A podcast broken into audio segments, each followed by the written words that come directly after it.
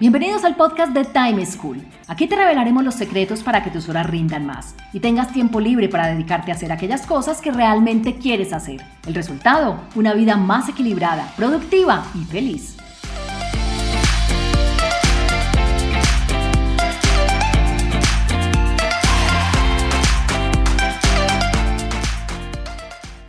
Hola, soy Juan Pablo Lema, un inquieto por la productividad y un estudioso del manejo del tiempo.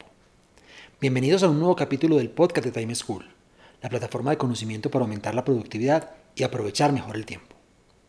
En nuestro episodio de hoy hablaremos sobre cómo hacer para implementar hábitos y rutinas en nuestras vidas, de una manera exitosa y poco traumática, pero sobre todo que perduren en el tiempo. Escuchemos lo que le pasa a Patricia, quien desde Medellín nos cuenta las dificultades que tiene el momento de implementar nuevos hábitos, sin importar qué tan alineados están con sus metas personales. Hola, soy Patricia Ruiz y vivo en la ciudad de Medellín. Mi problema con el manejo del tiempo es que me cuesta mucho implementar nuevos hábitos en mi vida.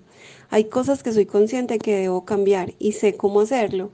Incluso la mayoría de las veces empiezo a implementar esos nuevos comportamientos, pero con el tiempo los voy olvidando y los dejo a un lado.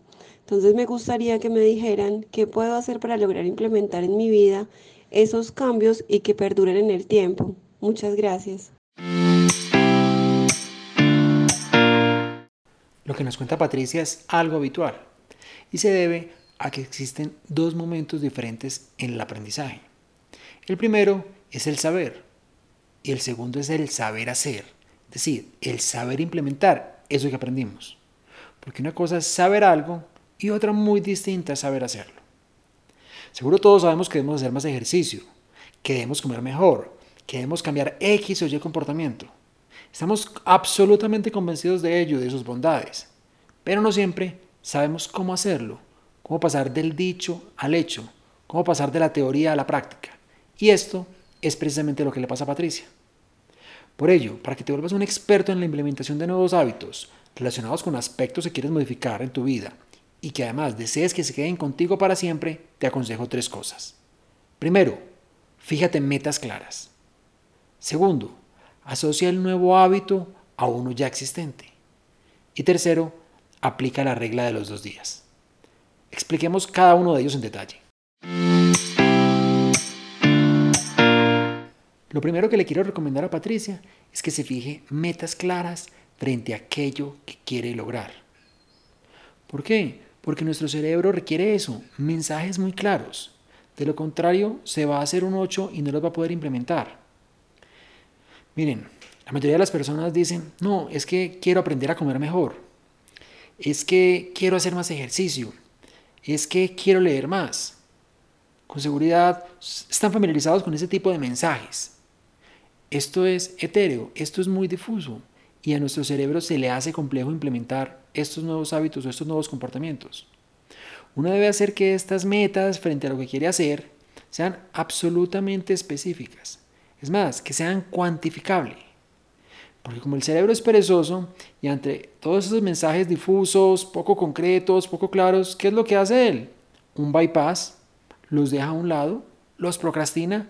Es más fácil quedarnos en lo conocido, por malo que ello sea, por conscientes que seamos de lo perjudicial que es esto para nosotros, pero ya lo sabemos hacer. Entonces piensen en que esto que quieren lograr se lo deben detallar a ustedes mismos y a su cerebro como si se lo estuvieran explicando a un niño de preescolar. Absolutamente desmenuzado, desglosado. Que no quepa duda de qué es lo que se quiere lograr, qué es lo que va a demostrarnos que estamos teniendo éxito frente a esa meta, frente a ese sueño, frente a ese deseo. Entonces, en lugar de decir comer mejor, digamos, dejar de comer dulces o comer más vegetales, comer vegetales al menos tres veces al día, es pensar exactamente qué es eso que nos va a indicar que lo estamos logrando. En lugar de hacer más ejercicio, piensa hacer ejercicio tres veces a la semana o hacer ejercicio 30 minutos al día. En lugar de leer más, es leer un capítulo cada noche, leerme tres libros en el mes. Piensa cómo lo haces absolutamente concreto, que tú sientas que estás avanzando y no que estamos haciendo y haciendo cosas sin llegar a nada concreto. Si uno no es estricto y metódico en esta fijación de las metas, no lo va a lograr. Y véanlo como algo bueno, porque al final lo que están haciendo es definiendo hacia dónde quieren enmarcar su vida, hacia dónde quieren llegar en su futuro y qué es lo que quieren hacer con su tiempo. Lo segundo que le recomiendo a Patricia es que asocie los nuevos comportamientos a otros ya existentes. Miren, cambiar la forma en la que hacemos las cosas es muy difícil, porque casi que todo el tiempo nos la pasamos haciendo cosas de manera inconsciente todos los días. Son rutinas que hacemos en automático, cosas que no pensamos. Entonces una buena forma de implementar nuevos hábitos que nos van a costar, que nos van a implicar cierto grado de estar alerta, es asociar cada uno de esos nuevos hábitos a algo que yo hagamos. No importa la periodicidad, lo importante es buscar algo que tenga esa misma periodicidad. Es decir, vamos a implementar un hábito mensual, busquemos qué actividad ya hacemos cada mes, casi que inconsciente, para que la hagamos junto con ella. No, es que el nuevo hábito es un hábito diario. Entonces busquemos cosas que hagamos diariamente y asociémoslas a ellas. Así, este hábito no vamos a tener que pensar cuándo lo voy a hacer, sino que cuando estemos haciendo algo que ya hacemos, inmediatamente lo vamos a empezar a hacer. Algunos de los hábitos que yo he asociado a hábitos que ya tenía es, por ejemplo, cuando tuve que empezar a tomar medicamentos todos los días. Muchas veces se me olvidaba. Y lo que dije es, ¿yo qué hago todos los días? En la mañana, que era cuando me los debía tomar, lavarme los dientes. Entonces puse los medicamentos al lado del cepillo de esta manera, cada que me iba a lavar los dientes, que era algo que hacía de manera ya inconsciente, no se me olvidaba hacerlo, estaban ahí los medicamentos y no se me eh, olvidaba tomármelos. Y desde eso lo hago de la misma manera. Llevo casi 20 años haciéndolo.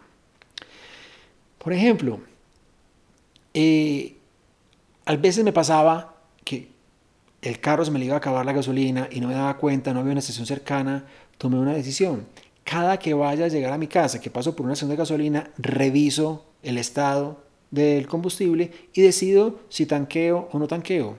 De esa manera, no me ha vuelto a pasar nunca que estoy a la carrera buscando una estación de gasolina, quizás alguna desconocida, eh, donde estoy a la carrera, no me siento cómodo y en una estación de confianza, hecho siempre, asocié el ponerle combustible al carro al entrar a mi casa y pasar por una estación.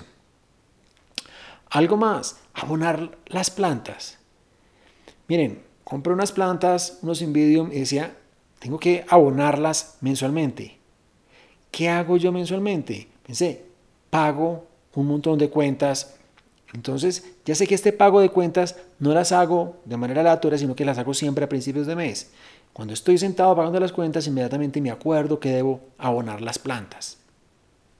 Pero esto tiene que ver solamente con cosas tan puntuales o con cosas de estas. Por ejemplo, para mí era un reto sacar tiempo para estudiar italiano, para escuchar podcasts que me sirven para mejorar em, el conocimiento del idioma. Pues decidí que cuando salgo a caminar, en lugar de poner noticias, en lugar de hablar por teléfono, en lugar de simplemente ponerme a pensar en otras cosas, es un momento en el que dedico a escuchar podcasts en italiano. Así, cada que voy a salir a caminar, que es algo que hago periódicamente, dos o tres veces a la semana, inmediatamente me pongo en modo estudio y me pongo a escuchar esos podcasts en italiano que ya tengo descargados. Otra cosa, nunca encontraba tiempo para tejer. ¿Cómo hago para tejer? Que es una de las pasiones o de los gustos que tengo. Pues decidí que cuando vea televisión, y de esta manera cada que pongo la televisión, tengo al lado todos los implementos para tejer y puedo hacerlo al mismo tiempo. Entonces miren cómo es pensar qué actividad, qué acción, qué comportamiento tengo con una periodicidad similar o igual a aquel nuevo hábito que quiero implementar y empezar a asociarlos y empezar a decir, cada que haga esto, que ya lo hago de manera natural, de manera casi que autómata en mi vida, voy a empezar a hacer esto otro al mismo tiempo o de manera conjunta, de manera que no se me olvide ni se me pase hacerlo. Mi tercera recomendación es que implementen la regla de los dos días. Miren, yo sé que la mayoría odiamos las reglas y Patricia no debe ser la excepción, porque las reglas en general nos devuelven a nuestra niñez.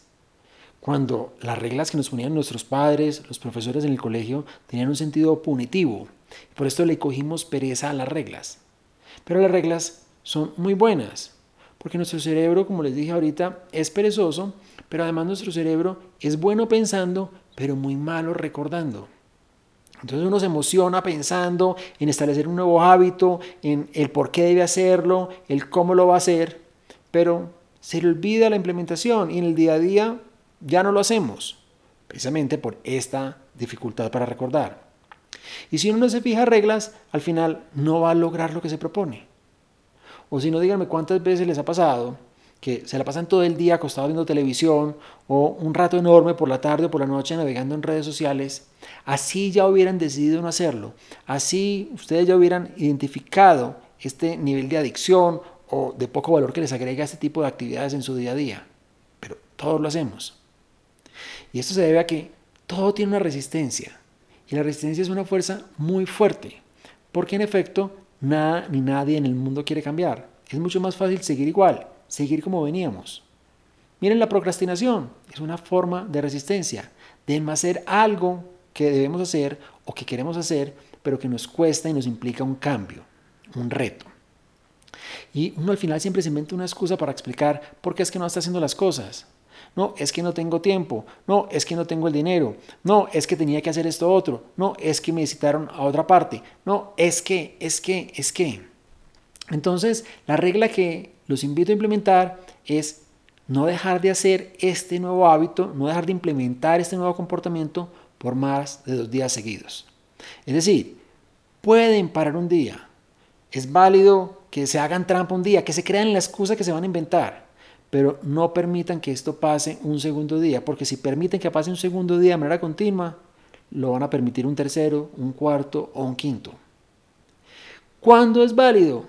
Solamente cuando de verdad estén literalmente enfermos, cuando es físicamente imposible hacerlo. De resto, no dejen que ninguna excusa los lleve a parar de implementar ese nuevo hábito. Miren, por más complicado que esté su agenda, por más llenos que estén de cosas, traten de hacerlo aunque sea por cinco minutos ese nuevo hábito. Y así no van a sentir que el día pasó en blanco, que el día fue infructífero y que no lograron implementar eso que querían. Si implementan esta regla, con seguridad que van a lograr lo que quieren, porque las reglas adecuadas nos ayudan precisamente a alcanzar aquello que más queremos. Como vieron, si quieren volverse expertos en implementar nuevos hábitos en sus vidas y hacer que esos hábitos se queden para siempre con ustedes, los invito a, primero, fijarse metas claras, cuantificables, específicas de aquello que quieren lograr. Segundo, asociar esos nuevos hábitos o nuevos comportamientos a uno ya existente para que se realicen de manera simultánea. Tercero, aplicar la regla de los dos días para que nunca pasen dos días seguidos sin que ejecutes ese nuevo hábito que quieres implementar.